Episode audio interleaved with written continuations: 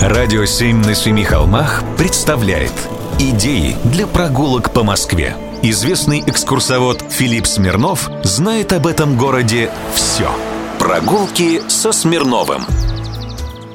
Здравствуйте, с вами Смирнов Филипп. В этом выпуске хочу рассказать об одном из символов столицы – о Шуховской башне. Тут и повод есть. На этой неделе у нее был день рождения.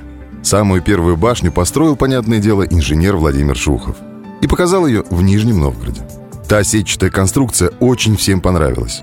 Ее даже купил один меценат и перевез к себе в усадьбу, в Липецкую область. После той выставки было изготовлено более 100 башен под разные нужды. Для маяков, водонапорных башен, линий электропередач и так далее. Из них сохранилось только около 10.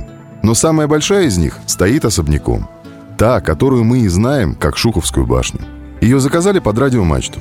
Владимир Шухов предложил башни разных высот – 175, 200 и даже 300 метров высотой.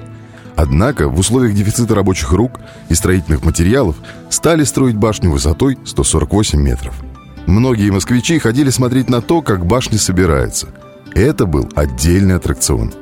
При строительстве не было лесов и отдельно стоящих подъемных кранов. Башня как бы собирала себя сама – Каждый следующий ярус собирался внутри основания и лебедками поднимался на заданную высоту. В феврале 1922 года строительство башни было завершено. Радиобашня получилась не только красивой, но и очень мощной.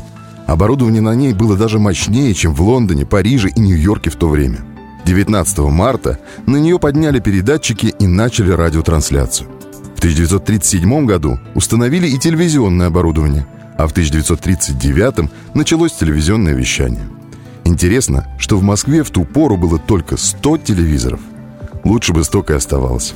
Прогулки со Смирновым. Читайте на сайте radio7.ru. Слушайте каждые пятницу, субботу и воскресенье в эфире «Радио 7» на Семи холмах.